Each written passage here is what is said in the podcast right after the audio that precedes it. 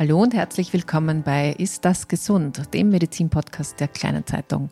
Mein Name ist Barbara Haas, ich bin Journalistin und hoste heute diesen Podcast und wir reden über ein Phänomen, das wir wahrscheinlich alle kennen in der einen oder anderen Form und das uns leider Gottes oft kränker macht, als wir eigentlich sind. Und zwar es geht um Dr. Google und darum, was Informationen über die eigene Krankheit mit uns machen. Und andererseits wollen wir auch uns anschauen, wie wir alle ein bisschen besser werden, was das Thema Gesundheitskompetenz betrifft, damit wir nicht in die Falle von Dr. Google tappen. Und deswegen habe ich mir heute zwei schlaue Menschen eingeladen, eine Expertin und einen Experten. Herzlich willkommen, Anja Mandl und Dr. Jürgen Soffried. Hallo. Hallo. Anja Mandl, zur Vorstellung noch ganz kurz, ist im Gesundheitsfonds Steiermark hauptsächlich für den Bereich Gesundheitskompetenz zuständig und betreut auch unter anderem die Kampagne Gesund informiert und hat auch einen Schwerpunkt für digitale Gesundheitskompetenz. Und Dr. Jürgen Soffried ist beim Institut für Gesundheitsförderung und Prävention und auch engagiert auf der österreichischen Plattform für Gesundheitskompetenz zwei hochkarätige Gäste. Ich hoffe, wir kommen dem Dr. Google ein bisschen auf die Schliche. Und ich sage noch eines dazu, wir reden auch deswegen jetzt und heute drüber, weil der Oktober der Monat der Gesundheitskompetenz ist. Genau, liebe Frau Mandl, ich würde bei Ihnen oder mit Ihnen gerne beginnen. Und zwar, es geht um ein simples Beispiel, aber das kennt man vielleicht. Ich habe Kopfe und ich habe normalerweise nicht Kopfe, also fange ich an zu googeln. Und schnell bin ich von einem Aneurysma Hirntumor, also es wird immer schlimmer sozusagen, oder Hörsturz oder sonst irgendwas. Also vielleicht kann man am Anfang mal kurz klären, was ist eigentlich der Dr. Google? Was versteht man unter diesem Phänomen? Ja, ich glaube, das Beispiel, das Sie erwähnt haben, das kennen wirklich wir alle. Irgendwas tut einem weh, man googelt einmal als erstes. Und ich würde sagen, das ist schon Dr. Google, weil Dr. Google spuckt uns sehr viele Ergebnisse dazu aus. Und es kann dann auch passieren, dass man sich Symptome dazu einbildet oder sich noch kränker fühlt als vorher. Es gibt da auch den Begriff der Cyberchondrie, was eben genau dieses Phänomen beschreibt, dass man sich durch das Googlen noch kränker fühlt oder auch Krankheiten sich andichtet. Das Problem bei Dr. Google ist, dass jeder alles ins Internet schreiben kann. Also es gibt da nicht wirklich eine Qualitätskontrolle und oft ist es auch so, dass die ersten Seiten, die uns angezeigt werden, nicht unbedingt die besten sind. Also es schwirrt da ganz viel herum im Internet. Man sollte nicht jeder Gesundheitsinfo vertrauen und sehr kritisch sein, wenn man sich im Internet zu Gesundheitsthemen informiert oder auch seine Symptome googelt. Ja, da ist es einfach wichtig, kritisch zu sein. Es gibt einige Punkte, auf die man schauen kann. Was sind denn das für Punkte? Das sind Punkte wie zum Beispiel, wenn ich jetzt eine Seite anklicke, ob das jetzt die erste ist oder eine, die weiter unten aufscheint in den Google-Ergebnissen, dann schaue ich mir mal an, wer ist denn überhaupt der Herausgeber dieser Gesundheitsinfo? Wer hat denn das geschrieben? Ist das überhaupt erwähnt? Wenn ja, weiß ich, hat der Autor oder die Autorin irgendwelche Verbindungen zu Firmen zum Beispiel. Das sind alles Dinge, die muss ich mir anschauen und auf dessen kann ich mir dann überlegen, ob diese Info für mich vertrauenswürdig ist. Da gibt es noch weitere Punkte, Werbung zum Beispiel. Oft ist es ganz offensichtlich, dass eine Gesundheitsinformation Werbung ist. Es will mir irgendjemand irgendwas verkaufen. Oft ist es aber nicht so offensichtlich. Okay, also da hätte man ganz gut drauf zu schauen. Genau. Wichtige Info jetzt schon für mich finde ich, dass die ersten angezeigten Seiten nicht immer die besten sind. Lieber Dr. Sofred, lassen wir Sie mal zu Wort kommen. Sie beschäftigen sich ja insgesamt mit dem Thema Gesundheitskompetenz und vielleicht auch mal klären wir die Begriffe. Was versteht man eigentlich unter Gesundheitskompetenz? Ja, Gesundheitskompetenz ist eigentlich eine aus meiner Sicht schlechte Übersetzung aus dem Englischen. Der englische Fachbegriff heißt Health Literacy. Wir haben für Literacy aber keinen super Begriff im Deutschen, so Literalität. Das, das kennen wir eigentlich nicht. Und leider hat man sich dafür entschieden, Kompetenz einzuführen als Begriff im Deutschen. Im Englischen ist aber nirgends von Kompetenz die Rede. Und deswegen bin ich inzwischen so weit, dass ich sage, Gesundheitskompetenz ist ein Terminus technicus, also ein Fachbegriff, den wir unter uns gerne verwenden können. Aber in Richtung Bevölkerung verwende ich den gar nicht mehr. Und was sagen Sie stattdessen? Es geht darum, gut informierte Entscheidungen zu treffen. Aber ist das dann nicht schräg, wenn momentan der Monat der Gesundheitskompetenz ist? Also Richtung Bevölkerung? Ja, das hätte man sich vielleicht auch anders überlegen können. Ich denke, es ist halt schwierig, wenn ein Begriff einmal etabliert ist, ihn wieder wegzubringen. Das ist einfach die Herausforderung, die wir gerade sehen. Aber ich kann nur alle, die mit Gesundheitskompetenz zu tun haben, kann ich nur einladen, das zu umschreiben, gut informierte Entscheidungen zu treffen, trifft es meiner Meinung nach gut. Und wenn wir von der Kompetenz noch einmal ausgehen, wäre mir wichtig, auf die Definition, die wir hier in Europa meistens verwenden, hinzuweisen. Da steht nämlich drinnen, es geht um Motivation, Wissen und Fähigkeiten. Mhm. Das okay. beschreibt viel besser, worum es geht. Also wir Menschen haben ja grundsätzlich zwei Entscheidungssysteme. Das eine nennt man so Don't make me think. Also ich möchte nicht darüber nachdenken, ich mache das spontan aus dem Bauch heraus, intuitiv. Das bedienen wir täglich x-mal, weil sonst könnten wir den Alltag gar nicht meistern. Aber es gibt dann eben dieses zweite Entscheidungssystem, wo ich für und wieder abwägen möchte. Es gibt verschiedene Möglichkeiten, die schaue ich mir an, ich nehme mir Zeit, ich informiere mich. Jeder kennt es, ja. Also, wenn ich mir ein Auto kaufe, gehe wahrscheinlich nicht in den Autosalon und nehme gleich das. Erst wird es auch welche geben, aber üblicherweise informiere ich mich daher. Wenn wir so ein Thema zum Beispiel mit der bäuerlichen Bevölkerung besprechen, sagen wir meistens, wenn Sie einen Traktor kaufen, informieren Sie sich auch ganz genau, oder ein landwirtschaftliches Gerät, informieren Sie sich auch ganz genau vorher, was Sie kaufen. Das ist so dieses, ich wege ab, ich informiere mich. Und wenn ich mich informiere, brauche ich eben diese drei Dinge. Ich brauche die Motivation, dass ich das überhaupt tun will. Ich muss wissen, wo ich mich informieren kann. Und ich brauche dann auch die Fähigkeiten, die gefundene Information zu beurteilen, damit ich dann eben eine gut informierte Entscheidung treffen kann. Mhm. Ja, das sind drei gute Sachen. Ich würde da gleich kurz noch ein bisschen nachfragen, weil wir vorher auch schon drüber gesprochen haben, dass man halt schlechte Seiten findet, was die Frau Mandl gesagt hat. Und was ist denn ein guter Gradmesser zu sagen, ich habe die Motivation, was rauszufinden. Und wie entkomme ich diesem, ich nenne es mal Rabbit Hole, also diesem Kaninchenbau, wo ich immer tiefer hineinkomme und dann am Ende eben sozusagen gefühlt kränker aufwache? Also da ist jetzt meine Annahme, dass viele, die sich da eben mit dem Dr. Google versuchen weiterzuhelfen, dass die zwar Motivation haben, die wollen sich informieren, aber es fehlt an Wissen und Fähigkeiten, wo ich mich informiere. Ich würde allen abraten, in Gesundheitsfragen die Suchmaschine Google zu verwenden und dort irgendwelche Begriffe einzugeben. Das führt, also die Wahrscheinlichkeit, in das von Ihnen angesprochene Rabbit Hole zu fallen, ist groß. Es gibt auch andere Suchmaschinen, medizinische Suchmaschinen, zum Beispiel Medisuch, kann ich nur jeden einladen, das mal auszuprobieren, dieselbe Begrifflichkeit in die Suchmaschine Google eingeben und dann das noch einmal machen mit Medisuch. Sie werden andere Suchergebnisse kriegen. Mhm. Ja, das ist spannend. Und noch ja. besser ist es, ich weiß schon, wo ich verlässliche Informationen finde und steuere diese Seiten ganz gezielt an. Mhm. Also okay. Also Ihnen ist ja zum Beispiel am liebsten, wenn Zeitungleser die Seite von der Kleinen ansteuern, logischerweise. Das ist mir total wichtig, ja. An der Stelle auch viel Werbung. Und uns wäre halt recht, wenn die Versicherten Seiten ansteuern wie gesundheitsinformationen.de oder medizintransparent.at oder die EWI-Box.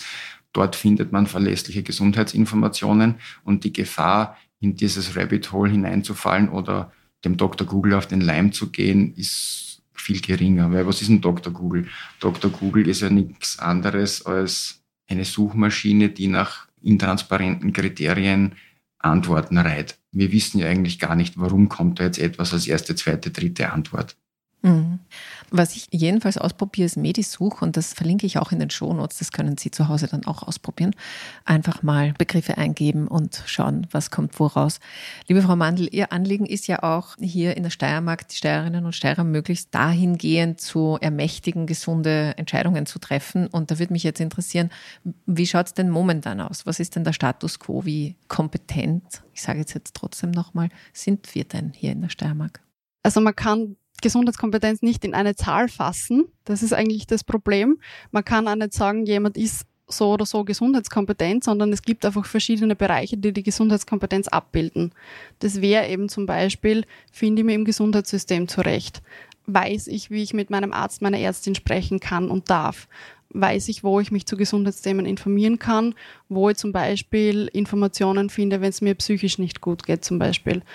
Und da hat sich schon gezeigt, dass gerade die Steirerinnen und Steirer, aber auch alle Österreicherinnen und Österreicher eigentlich, oder viele, vor allem im Bereich Navigation nennen wir das, also im Bereich sich im Gesundheitssystem zurechtzufinden, Schwierigkeiten haben und den richtigen Ansprechpartner, richtige Ansprechpartnerin zu finden für meine Beschwerden.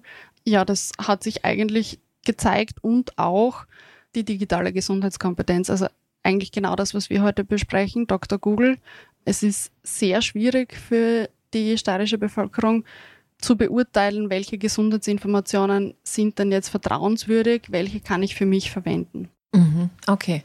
Ihre Kollegin hat schon angesprochen, Navigation ist ein wichtiger Punkt und jetzt denke ich mir, das eine ist, okay, das ist ein bisschen das Individuelle, also kann ich mich da besser auch selber schulen oder kann ich eben versuchen, Dr. Google jetzt grundsätzlich mal nicht mehr zu verwenden? Das wäre ja auch eine Möglichkeit. Wir haben ja jetzt mit Medisuch eine zweite Option, aber das andere ist sozusagen das System und wie finde ich mich dort zurecht und unser Gesundheitssystem mit all den, wo sind Leistungen, für was kriege ich was, wer ist für mich zuständig. Das ist nicht so leicht zu durchblicken. Und jetzt bin ich autochtone Österreicherin und Steirerin, also da tue ich mir noch leichter, aber Menschen, die sprachliche Einschränkungen haben im Sinne von einem Migrationshintergrund oder so, die, die kommen erst gar nicht so weit, dass sie entscheiden können, welche Information ist denn die beste, sondern die scheitern sozusagen schon in der Einstiegshürde. Und was mich interessieren würde, ist dieser Begriff der Kompetenz, muss man den nicht auch ein bisschen breiter fassen und wo könnte man da ansetzen, um es insgesamt ein bisschen barrierefreier zu gestalten? Vielleicht müssen wir die Begrifflichkeit doch noch ein bisschen genauer durchleuchten. Also es braucht auf der Seite des Individuums die drei angesprochenen Motivation, Wissen und Fähigkeiten.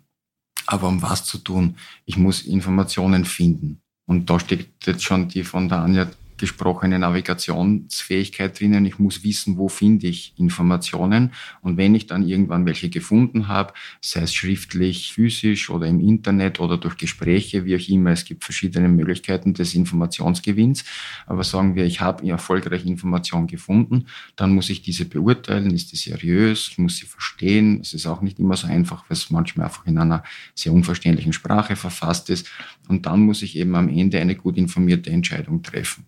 Wir sehen also schon, es hängt nicht nur vom Individuum ab, von dessen Motivation, Wissen und Fähigkeiten, sondern es hängt ganz entscheidend davon ab, auf welche Art von System trifft das Individuum. Und Gesundheitskompetenz entsteht eigentlich dort, wo eben Motivation, Wissen und Fähigkeiten des Individuums auf das System treffen.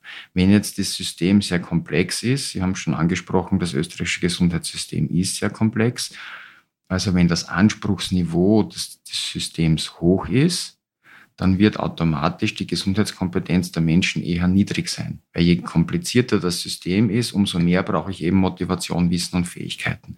Das heißt im Umkehrschluss, wenn es uns gelingt, dem System die Komplexität zu nehmen, die Komplexität zu reduzieren, verständlicher zu werden, die Orientierung zu erleichtern, nimmt automatisch in dem Moment die Gesundheitskompetenz der ganzen Bevölkerung zu, weil es immer einfacher wird. Ich brauche immer weniger Motivation, Wissen und Fähigkeiten, um mich zurechtzufinden. Daher gibt es jetzt zwei Stellhebel. Ich kann hergehen und neun Millionen Österreicherinnen und Österreicher oder Menschen, die in, die in diesem Land leben, versuchen bei der Hand zu nehmen und ihnen zu helfen, mit einem sehr komplexen System zurechtzukommen. Oder? Das erklärt sich schon von selbst, dass das ein sehr großer Ressourcenaufwand wäre. Oder wir gehen her und machen unser System verständlicher. Das ist der bessere Stellhebel aus meiner Sicht. Aber wenn man das österreichische System kennt, das ist eben sehr zersplittet. Da gibt es sehr viele Kapitäne auf diesem Schiff, sage ich einmal. Da gibt es den Bund, die Länder, die Sozialversicherung, private Anbieter. Und man darf jetzt auch nicht blauäugig sein. Gesundheitskompetenz ist ein Thema, mit dem beschäftigen wir uns jetzt maximal zehn Jahre.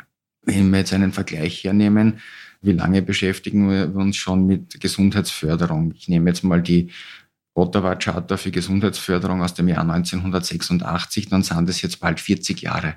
Und was haben wir in 40 Jahren im Bereich Gesundheitsförderung geschafft? Naja, wir haben schon was geschafft, aber das war in den ersten zehn Jahren ganz überschaubar wenig. Und wir sind mit Gesundheitskompetenz jetzt vielleicht im Jahr 1996.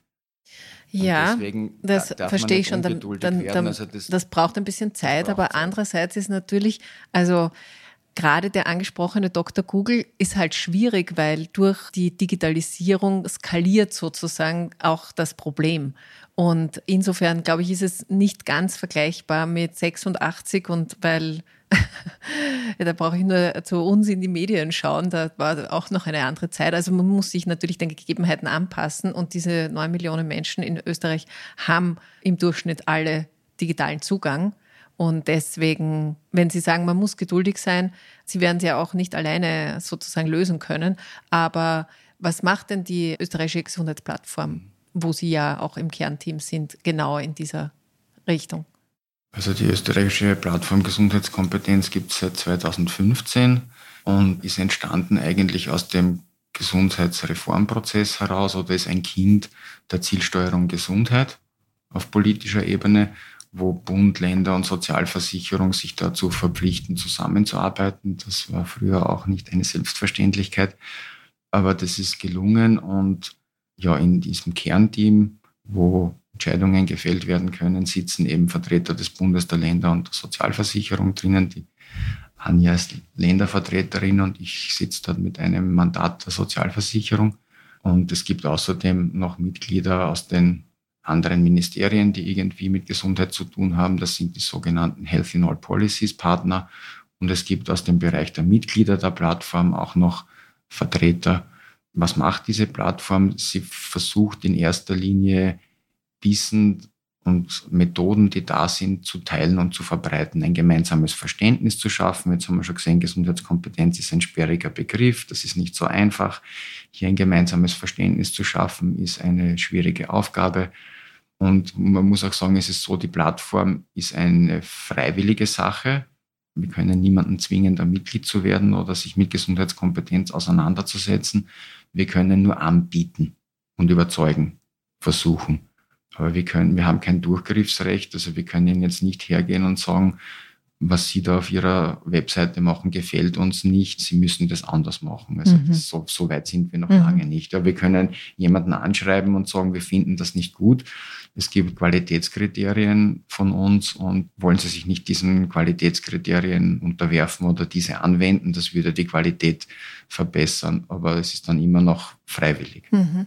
Und der von Ihnen angesprochene Stellhebel oder die Stellschraube sozusagen, das System ein bisschen weniger komplex zu gestalten. Ist das auch Aufgabe dieser Plattform oder Ansinnen zumindest? Oder lobbyieren Sie dafür? Das ist auf jeden Fall das Ansinnen. Aber auch da ist es wieder so, dass es eben kein Durchgriffsrecht gibt. Also ich denke zum Beispiel jetzt an ein Thema, das wir gerade diskutieren. Hat der Bürger, hat die Bürgerin ein Recht auf verständliche Gesundheitsinformation? Also es gibt Patientenrechte, da ist allerhand festgeschrieben, wie Aufklärung vor einem Eingriff zum Beispiel stattzufinden hat und dass sie da einwilligen können müssen und so. Aber Informationsgewinn spielt sich ja jetzt nicht nur im Krankenhaus ab, wenn sie schon kurz vor der Operation sind. Im Internet, da haben wir viele Stufen davor. Und jetzt stellt sich halt die Frage, ja, könnte man als österreichischer Staat die Perspektive entwickeln, zu sagen, ja, aus unserer Sicht haben die Bürger ein Recht auf verständliche Gesundheitsinformation und alles, was von öffentlich finanzierten Quellen kommt oder aus dem Bereich des öffentlich finanzierten Gesundheitswesens an Information, muss gewissen Qualitätskriterien genügen, sonst darf es gar nicht erscheinen. Das wäre ein großer Schritt. Aber das ist eine politische Frage. Wollen wir das? Und Derzeit ist es noch ungeklärt, ob wir das wollen. Im Umkehrschluss könnte man auch sagen, gibt es sowas wie ein Recht auf Schutz vor tendenziöser Information. Das war jetzt in den letzten Jahren oft ein Thema im Rahmen von Covid-19, waren ja Fake News und Faktenchecker in aller Munde. Also das scheint vielleicht jetzt eher anschlussfähig zu sein. Hat der Bürger ein Recht auf Faktenchecker im Gesundheitswesen, dass es eine neutrale Stelle gibt, an die ich mich wenden kann und die mir sagt, das ist seriöse Information und das nicht. Das würde ja vielleicht auch schon helfen, nicht in dieses Rabbit Hole von mhm. Dr. Google hineinzufallen. Ja, das würde wahrscheinlich auch schon helfen. Aber das heißt, das ist eine politische Frage, die geklärt wird und die ist dann auf Bundes- und Länderebene zu klären und, und Sozialversicherungen. Ja, wir sind wieder da. Es ist relativ komplex. Ich gehe jetzt nochmal weniger komplex ein Thema.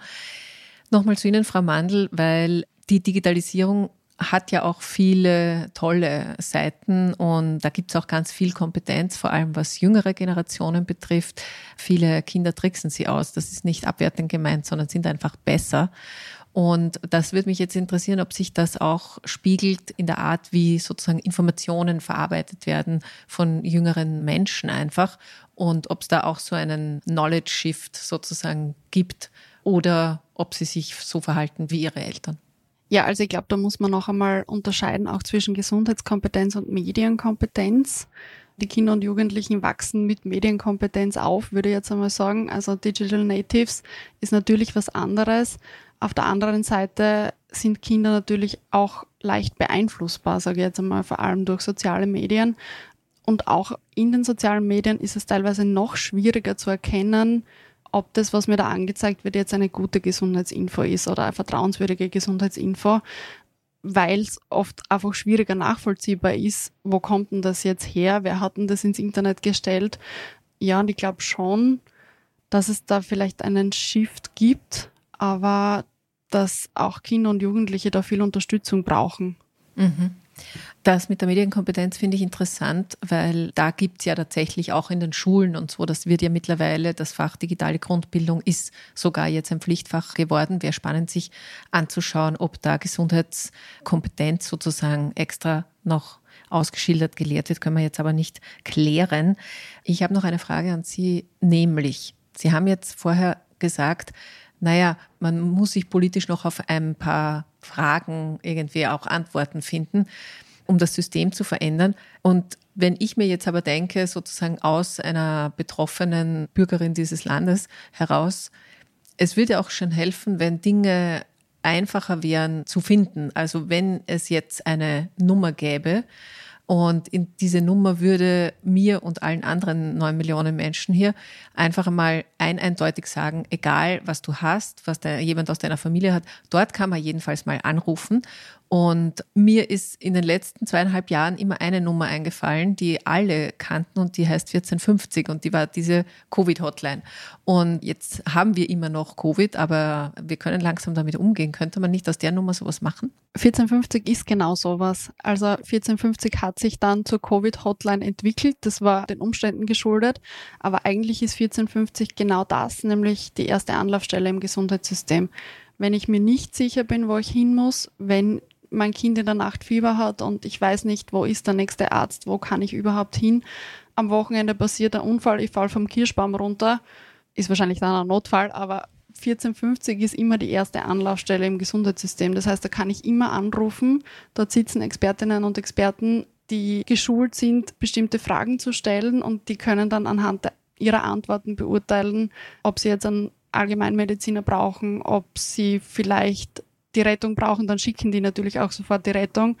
Die können das gut einschätzen und sie wissen dann, wo sie richtig sind im Gesundheitssystem. Ja, das ist aber spannend, weil das weiß irgendwie niemand. Oder weißt du es nur ich nicht? Nein, ich glaube, das war auch den Umständen geschuldet, dass eben 1450 wirklich dann die Covid-Hotline geworden ist, aber die Grundidee ist eigentlich eine andere. Ja. Okay. Wie lange gibt es denn die Nummer schon? Ja, nicht lange vor Covid, das ist ja das Problem. Deswegen, Ach so, deswegen war okay. vor Covid eben nicht so bekannt. Okay, gut, dann hat die ja eh schon das Potenzial. Damit wurde sie eigentlich auf die Welt gebracht, um dafür bessere Navigation zu sorgen. Sie hatte super Promotion, aber unter, dem, unter der falschen Überschrift. aber sie ist es auch jetzt noch. Also 1450 gibt es natürlich weiterhin und ist erreichbar rund um die Uhr, nicht nur für Covid. Mhm, okay, na gut, das ist ja auch noch eine gute Information. Letzte Frage vielleicht noch wenn jetzt dieser Monat ist der Gesundheitskompetenz, woran merke ich denn selber, dass ich jetzt kompetenter geworden bin, dass ich jetzt mehr Motivation, Wissen und Fähigkeiten habe? Vielleicht jeder von Ihnen? Ich glaube, man merkt an sich selbst, wenn man merkt, dass man kritisch ist gegenüber dem, was man im Internet liest. Und auch wenn man weiß, dass das Wissen im Internet nicht das absolute Wissen ist, sondern dass es dann noch weitere wichtige Ansprechpartner gibt, nämlich Hausärzte, Hausärztinnen und dass das persönliche Gespräch trotzdem immer noch wichtig ist und Dr. Google das sicher nicht ersetzen kann. Mhm. Naja, das hängt, glaube ich, schon sehr viel davon ab, wo Sie starten. Also wenn Sie starten in der unbewussten Inkompetenz, dann kann es halt sein, dass sie in die nächste Stufe kommen, das ist die bewusste Inkompetenz. Dann fällt ihnen mal auf, was sie eigentlich alles gar nicht wussten. Dann kommt die unbewusste Kompetenz und als letzte Stufe die bewusste Kompetenz. Und ja, in der bewussten Kompetenz wird man dann merken, dass man kompetent wurde, aber der Weg dorthin mhm. ist ein langer. Also man braucht nicht die Illusion haben, dass ein Monat Oktober Gesundheitskompetenz einen gesundheitskompetent machen wird. Aber das durchläuft eben mehrere Stufen und das ist ja so ein bisschen das Problem der Gesundheitskompetenzerhebung, die auf Selbsteinschätzung beruht. Da haben wir verschiedene Phänomene, wie zum Beispiel, dass chronisch kranke Menschen, die sich in unserem Gesundheitssystem eigentlich schon sehr gut zurechtfinden, als viel inkompetenter einschätzen, als sie wirklich sind, weil sie eben die vielen Probleme kennen. Und jemand, der noch nie krank war, hält sich ungerechtfertigterweise für total kompetent, ist es aber nicht, hat er aber auch noch gar keinen Anlassfall, an dem er erkennen könnte, wie inkompetent er ist. Also das mit der Kompetenz Selbsteinschätzung ist eine in der Fachwelt auch kritisierte Angelegenheit, das muss man einfach so sagen. Ich würde es aber zurückführen wollen auf, weil das Thema ja Dr. Google war, die Informationsgewinnung im Internet oder auch physisch gibt es ja auch immer noch Broschüren, ist immer nur ein Teil auf diesem Weg zur gut informierten Entscheidung. Irgendwo, irgendwann auf diesem Weg wird es notwendig sein, mit jemandem zu sprechen, sei es 1450 am Telefon oder man sitzt einer Gesundheitsfachkraft gegenüber, weil ich komme irgendwann an den Punkt, wo ich Fragen habe, die ich mit jemandem besprechen muss, wo ich Antworten sofort brauche von einem Gegenüber. Und ich denke, das ist auch ein wichtiger Punkt, um das mit Kindern und Jugendlichen zu besprechen. Wenn ich ein Gesundheitsproblem habe, kann ich mich zwar im Netz informieren, aber irgendwann ist der Punkt, wo ich mit jemandem drüber sprechen muss. Weil es wird auch niemand, ich nehme jetzt irgendein hypothetisches Beispiel von, von Jugendlichen, ja, die Pille zum Beispiel wird wahrscheinlich ein Thema werden für die Mädchen. Die können dann auch nicht hergehen und sich selber ein Pillenrezept schreiben. Also irgendwann müssen sie zum Arzt gehen und sagen, ich will das haben. Mhm. Ja, aber das ist eher auch ein wichtiger Punkt zu sagen, dass es setzt nicht die Konsultation einer, zu einem Arzt oder einer Ärztin. Also auch wenn ich scheinbar ganz viel erfahren kann, wo ich vielleicht vor 20 Jahren gar keine Möglichkeit hatte, danach zu suchen, trotzdem würde ich mir, ich kann mir auch im Internet anschauen, wie baue ich einen Kachelofen, aber am Ende muss es trotzdem ein Hafner machen oder ein Installateur bei meinem Badezimmer oder was auch immer. Also irgendwann braucht man trotzdem Experten. Ja, sehr schön. Dann habe ich noch eine persönliche Frage zum Abschluss. Wann haben Sie zuletzt Dr. Google befragt?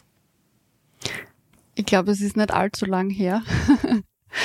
also ist mir auch durchaus bekannt. Ja. Also ich verwende Google als Suchmaschine täglich mehrmals aber nicht für Gesundheitsfragen. Okay. Na gut. Ja, wir dann auch bald nicht mehr.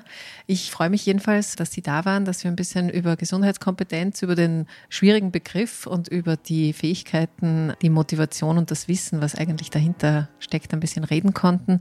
Ich hoffe trotzdem, dass der Monat ein erfolgreicher Monat wird und Ihnen wünsche ich, dass Sie ein bisschen Kompetenz vielleicht doch gewonnen haben. Und wenn Sie noch mehr wissen wollen, auch zum Thema Gesundheit, dann schauen Sie doch auf die kleine Zeitung.at. Unter dem Ressort Besser Leben slash Gesundheit gibt es ganz, ganz viele Dinge, aktuelle und aber auch länger zurückliegende schon und ein paar auch in die Zukunft gerichtet. Und wenn Sie wollen, dann hören wir uns wieder in 14 Tagen mit mir oder einer meiner Kolleginnen aus dem Gesundheitsressort. Ich wünsche Ihnen alles Liebe und bleiben Sie gesund.